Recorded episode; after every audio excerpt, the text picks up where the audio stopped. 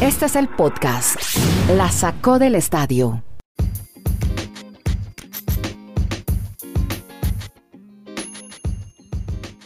Hola, ¿cómo les va? Bienvenidos al episodio 391 de este podcast que originamos desde Colombia y los Estados Unidos. Les habla Andrés Nieto Molina, ya saludo a Kenneth Garay, que está en Bristol, Connecticut, de Estados Unidos, y a Dani Marulanda en El Retiro, en Colombia, municipio del Retiro. Y vamos a empezar hablando, compañeros, bueno, tenemos mucho béisbol, fútbol, no técnico en el América, el menú incluye también NBA, la paliza de los Bucks al Hit, estaremos hablando también de, del Deportivo Cali de Colombia, de la NFL, porque hay descanso para el equipo de los Piratas de Pittsburgh, más aplazamientos en la Liga Premier y el Barcelona cada vez más lejos de la cima. Y empecemos hablando con Garay en Bristol, Connecticut, saludándolo para que me hable otra vez de la Major League Soccer, que yo no sabía que tenía asociación y ya empiezan los hombres fuertes del sindicato de jugadores a pelear con las directivas de la MLS. Ya nos cuenta Garay por qué. Y tienen razón, Andrés. Un abrazo a todos, porque nos escuchan en todo el mundo, desde Alaska hasta la Patagonia. Siempre están con nosotros en la Saco Podcast. A ver, eh, Andrés, Dani. Sí, señor. Yo estoy de acuerdo con el sindicato, pero les cuento lo que pasó. Acuérdense que en su momento, tal y como lo hicieron varios comisionados de varios deportes, Don Garber, el soccer don, el comisionado de la MLS, dijo que se habían perdido muchos millones por la pandemia y es algo normal, parte del paisaje. Todos hemos afrontado pérdidas de una u otra forma. Generalmente estas pérdidas son más dejar de ganar que perder, porque igual se jugó la temporada y lo que más da es la televisión. Claro que se deja de ganar mucho dinero. Y recordemos que en su momento se habló de la cláusula del fin del mundo en algunos de los contratos o en algunos de los convenios colectivos entre sindicatos de jugadores y ligas. Cláusula del fin del mundo o cláusula de fuerza mayor. Bueno, dijo el comisionado, Don Gerber, que va a invocar la cláusula de fuerza mayor para romper el acuerdo colectivo al que llegó con los jugadores de cara a la próxima temporada porque teme que se den muchas pérdidas. E inmediatamente le contestó el sindicato, le dijo, no señor, ¿eh? el hacer eso significaría que usted está demeritando la labor de un grupo de jugadores que le salvó las papas a la liga, fue y se metió una burbuja en Orlando, jugó, jugó además el resto de la temporada, con todo y las restricciones, arriesgó su vida como la arriesgan muchos, para llevar a cabo una temporada y terminar con el Columbus Club campeón. O sea, empieza, esto apenas comienza. Eh, y yo estoy de acuerdo con los jugadores y le digo por qué, Andrés. Hombre, muchos lamentablemente, no digo que sea el caso del comisionado porque son cosas que nunca podremos probar, pero muchos han aprovechado para limpiar la caja, ¿eh? para cuadrar la caja, limpiar eh, la casa, pues. Esperemos a ver qué pasa. Creo que no deben ceder tan fácilmente los jugadores porque son la materia prima.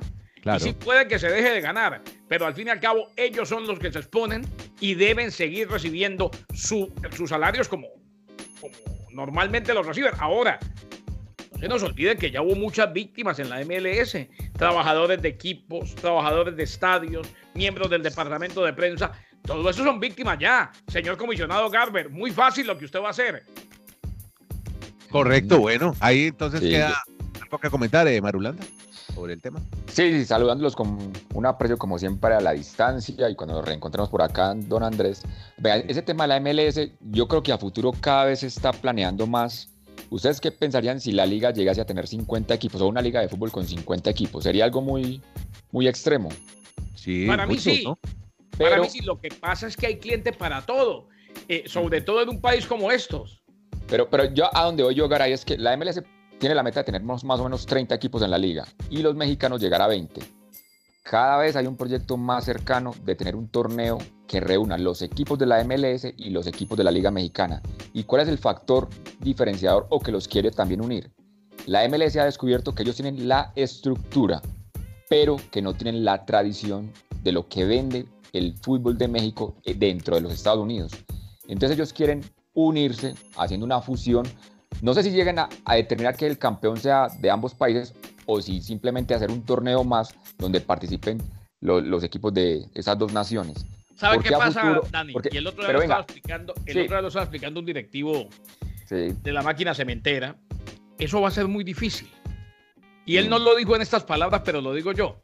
Va a ser muy difícil que, que se unifiquen las dos ligas, que que las Sí. dos sean una sola liga gigantesca entre Estados Unidos y México, aunque a mí me encantaría, porque hay una gran diferencia. En los Estados Unidos se respeta al trabajador, se permite este tipo de sindicatos, se permite que se pidan sus derechos.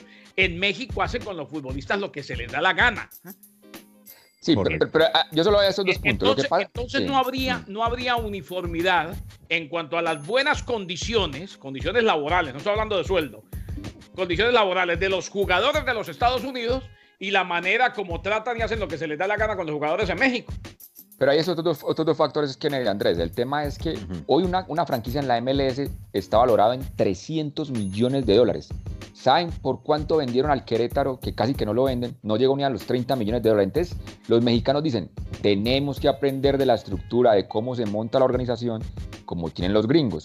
Pero los gringos quieren ganar la- el tema económico de lo que es vender la, la boletería, porque en México es un, es un, es un gran mercado el, Ah, no, el fútbol claro. de este país. Y Pero eso le doy un ejemplo más, que- Dani, para que no se me olvide. Sí. En la, ¿Sabe qué hacen en México, Andrés? ¿Qué hacen?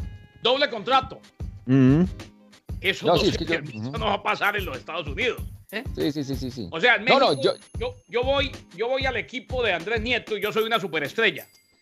Y Andrés me dice, vea, fírmeme aquí y esto es lo que voy a declarar, un, un- un sueldo mínimo. Sí, Y por debajo de la mesa le pago los millones de Cianflán. sí. Sí, no, yo- Eso yo en estoy de acuerdo. Estados sí. Unidos no va a pasar. El tío Sam no permite eso. No, para yo, nada. estoy- yo estoy de acuerdo con Kenneth. Él está en el fondo del asunto. Yo voy es como a la forma. O sea, los gringos se enamorarían de tener. Vamos a ver a Los Ángeles con Vela enfrentando a la América de México en Los Ángeles. Vamos a llenar el estadio de solo mexicanos. Pero también los mexicanos dicen queremos ganar en dólares, como están ganando los contratos de los jugadores en la MLS. Lo que pasa es que ahí entra lo que nos está comentando Kenneth. Tendrían que organizar todas las situaciones tan diferentes del mundo gringo a como están acostumbrados los contratos no, y en el fútbol de no hay no, y tiene razón Dani en lo de las formas, pero aquí no hay pacto de caballeros, Andrés. Eso no se permite. En México sí lo hay. ¿eh? En México. En México es como cuando en Colombia se unieron Caracol y RCN, ¿se acuerda? Sí, claro, lo recuerdo, una sola radio. y- y- a- a- a- hagámonos pasito y dejaban a todos los comunicadores como la de. Winsky. Exactamente. Entonces, Bueno. ¿qué pasa? E- En México se queja un jugador, va y dice, no, yo necesito que me paguen tanto. eh, eh, y, y le- a través del sindicato, y eh, hay, una, hay un pacto de caballeros que es más un pacto de canallas, en el cual se llaman entre ellos, a este no le dé trabajo, a este no le dé trabajo. No vuelve a jugar en primera división nunca más. Sí, es algo como maquillar un poco las finanzas de los clubes, lo que pasa en México, ¿no? Es una mafia. Sí, correcto. Ojo, el fútbol como tal ha sido una mafia hace muchos años y pues la- si no vaya, vaya chequee los récords de las cárceles. Sí. Pero en países como los Estados Unidos se respeta un sindicato, no se permiten dobles contratos. Si hay equipos haciendo pacto de caballeros, lo sacan a la luz, es muy complicado. Claro, sí. Bueno, sí, ahí tienen entonces, a propósito de México, ya que lo menciona, voy a saludar a oyentes que tenemos en ciudades como Tula de Allende, otra ciudad se llama Mexicali, en México, un saludo para todos ellos.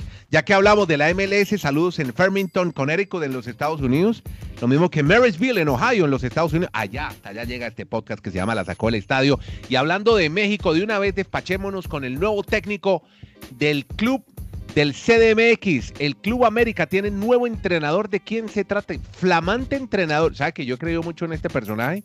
En el Real Madrid no le dieron la oportunidad, pero creo que este tipo tiene mucho talento y sabe mucho de fútbol. Pues le digo una cosa, Andrés, yo, yo tuve el placer de compartir con él varias veces en el Mundial de Brasil, cuando hacía comentarios para ESPN, lo tuvimos en varios programas y demás. Un tipo muy querido, eh, amante de Colombia, vivió en Barranquilla. Claro. No sé, si, Sa- no sé si Santiago nació en Barranquilla, pero vivió en Barranquilla. Vivió, claro. Eh, y, y él habla de Junior, su papá y demás. Estamos hablando de quién. Te lo. Santiago Solari. Santiago Solari, nuevo entrenador de Lindiecito. la América. Qué maravilla. Espérate, revisemos dónde nació. No, nació, no, no, nació en Rosario, ya le tengo el dato. Ah, nació perfecto. Alcanzó pero a sí- nacer en Rosario.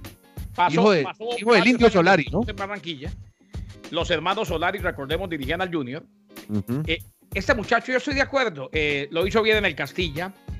Le dieron el equipo en un momento en que estaba prendida la organización en llamas. Terminó ganando un mundial de clubes, que en realidad no es un título, pues como para mantener a un técnico en el Real Madrid. Pero en México hay opiniones divididas, porque es que una de las reflexiones la hizo nuestro amigo mi hermano David Faitelson y estoy de acuerdo y por eso la traigo a colación. ¿Qué dijo Faitelson? Me interesa la opinión de él, que es contundente. pero es que lo dijo de manera muy constante y tiene razón. ¿eh?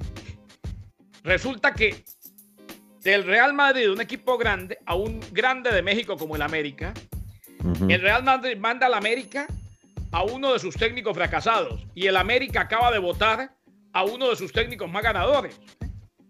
Ah, sí, ahí hizo una buena sucesión. Si, vamos a esa conclusión seca y cruda, ¿verdad? Mientras el América le dio por votar a uno de los mejores técnicos de su historia, quizás el mejor, traen a alguien que fracasó en el Real Madrid. Sí, pero bueno, fracasó es que la situación en que recibió el club, la circunstancia, era una interinidad. Yo creo que él no pudo hacer el proceso, pero Solari tiene talento. Yo creo que lo va a demostrar en el América. Talento tiene, lo que pasa es que en el América, primero que todo, que el América es grande, pero no tiene los superjugadores y a Dani le consta. Y ahora, pues menos lo va a tener, muy seguramente. Va a, ser complicado, aunque ahora dice Televisa que va a priorizar el América por encima de la venta de telenovelas y demás. Lo, que pasa en la América de México, sí, no vale que No, no, no. Y la otra, rapidita para que venga Dani con la reflexión. ¿Y sabe quién está a punto de firmar con Cruz Azul como nuevo técnico? ¿Quién? Mm, sí, Se puede dar otro el Real Madrid. Adivine. usted está dando mm. muchas chivas hoy. Adivine. ¿Quién? El Hugo lo que, el Hugo lo que. Hugo Sánchez Márquez. No me diga, ¿vuelve otra vez? Eh, vuelve otra vez, pero ojo, es que yo sé que las comparaciones son odiosas, pero a nivel de comunicaciones hay que hacerlas para que la gente tenga el menú y elija, ¿no? Claro. Hugo es un técnico ganador. Bueno, ahí tiene pues. Hugo fue dos veces campeón con Pumas. Sí, lo que pasa es que en México estas organizaciones mediáticas, por así decirlo. O sea, la frase que nadie ha dicho, necesitan un golpe de opinión. Entonces Solari es un tipo que en la hoja de vida dice Real Madrid, campeón de un mundial de clubes. Pero la, la verdad es un tipo que no ha tenido mucha experiencia dirigiendo. Si uno compara lo que hizo Monterrey, Monterrey, llevó al Vasco Aguirre, que sí tiene todo el recorrido, todo lo que ha hecho en el fútbol de Europa, en selecciones, en mundiales. Ahí creo que el América se fue más por decir un golpe de opinión que ahora la verdad decir que va a tener un gran técnico eh, en, su, en, su, institución. Bueno, Ahora, Andrés y Dani, sí, delicioso, mm. delicioso. Saber que el fin de semana juega, por ejemplo, América Cruz Azul con Solari en el banco y Hugo Sánchez en el otro. ¿eh? Claro, y, fueron por ahí se enfrentan los equipos del Vasco Aguirre y de, y de Hugo Sánchez. Y el Vasco Aguirre le dará su repaso táctico un día y al otro día saldrán los titulares en México Papá contra hijo, eh, o sacó a pasear al hijito, o, Hugo Sánchez no sabe de táctica, algo por el estilo. Oiga, pero estos no jugaron, no, generacionalmente no se encontraron, ¿verdad? Es más joven Solari, el indiecito. Sí, claro, mucho más joven. Claro, claro. Mucho más joven.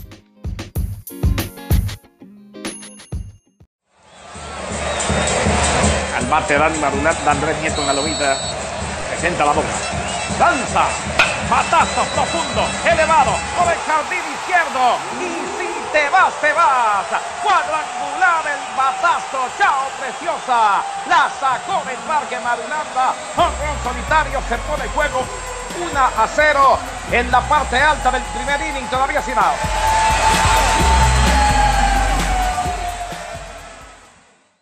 Bueno, les cambio ya de deporte. Ahorita hablamos del Cali en Colombia, Dani, porque pues, se nos va mucho en fútbol y aquí hablamos más de deportes americanos, de vez en cuando de fútbol mundial y de deportes del norte, fútbol del norte, en este caso MLS y el nuevo técnico del América. A todos estos oyentes que saluden en Estados Unidos y en México, porque en Estados Unidos, atención a esto, en la MLB se acaba de concretar una operación importantísima. ¿Ustedes se acuerdan? Sexto juego de la Serie Mundial, un lanzador que sale maldiciendo y meneando la cabeza. ¿Lo recuerdan? Mm, Blake Snell. Sí, claro. Después de una decisión polémica de Kevin Cash, que va a seguir causando controversia, y dicen que ahí perdió el equipo de Tampa la Serie Mundial. De pronto, Snell, un poco molesto, empezó a hablar con otro club y el otro club se fijó en él, empezó a maquinar una operación para llevárselo y hoy ya es nuevo jugador de los padres de San Diego. ¿Cómo la ve, Garay? Hombre, ojo con los padres de San Diego. Y no me deja mentir Madulanda. Este equipo le faltaron un par de lanzadores, pero este conjunto cuenta con Fernando Tatís, con Nando, que definitivamente marca la diferencia, con Manny Machado, el dominicano. Era uno, hubo dos equipos que me encantó ver la temporada pasada y que no, pues terminaron no llegando tan lejos como yo hubiera querido. Los padres de San Diego y los Medias Blancas de Chicago. Sí, juega muy bien. Y lo vimos a usted narrando varios. Me encantó el estadio, sobre todo. Yo le dije qué lindo parque que tiene el San Diego, los padres. Bueno, y el otro, el otro que se va, un lanzador, se va, Hugh Darvish, de los cachorros de Chicago. Dani, ¿tiene referencias de este lanzador? Sí, también obviamente llega este equipo y como dice Garay, es un equipo muy entretenido de ver durante lo que fue la temporada de la pandemia en grandes ligas, pero a mí los padres de San Diego me hacen recordar a un equipo por allí en el oriente colombiano muy seguidor de nuestro amigo Garay, que nunca ganan nada. Los padres de San Diego solo estuvieron por allá en una serie mundial que fueron barridos por los Yankees a finales de los 90. De resto, los padres de un equipo o sea, históricamente. Sí, pero ese equipo del Oriente Colombiano no ha tenido ni a Manny Machado ni a Fernando Tatís. Exacto. Vamos a ver si esta es por fin la, la, buena, como dicen los mexicanos, de que están armando una gran organización en, los padres para con la llegada de Jude Darvish, que estuvo en los Cachorros de Chicago y que tuvo unas temporadas en Texas, pues esa veteranía y esa experiencia por fin le den la opción a los padres de representar a la Liga Nacional nuevamente en una serie mundial de béisbol. Bueno, eh, otro deporte americano, hombre, eh, hablemos de la NBA, porque ayer paliza, triturado el equipo de Me da tristeza contarles esto, hombre, pero. Esto apenas comienza en todo caso en temporada regular, pero qué paliza, una paliza divina. 144 a 97. Además, Milwaukee estableció el récord de la NBA en un solo juego de tiros de campo de tres puntos, con 29, 29 triples en la victoria 144 a 97 de los Milwaukee Bucks, el equipo de Giannis Antetokounmpo.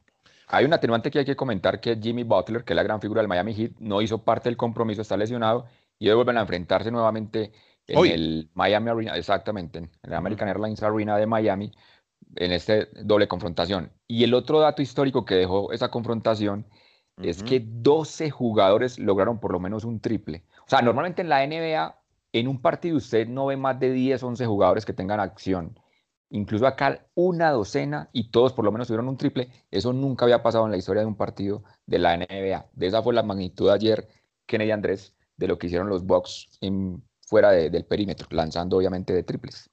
Bueno, contar, hombre, que mm, el jugador Jason Embiid se sobrepuso a una lesión y los Sixers le ganaron a los Raptors. Y ayer, uy, milagro, ganaron los Warriors. Segundo duelo seguido, superando a los Pistones de Detroit. ¿Sí?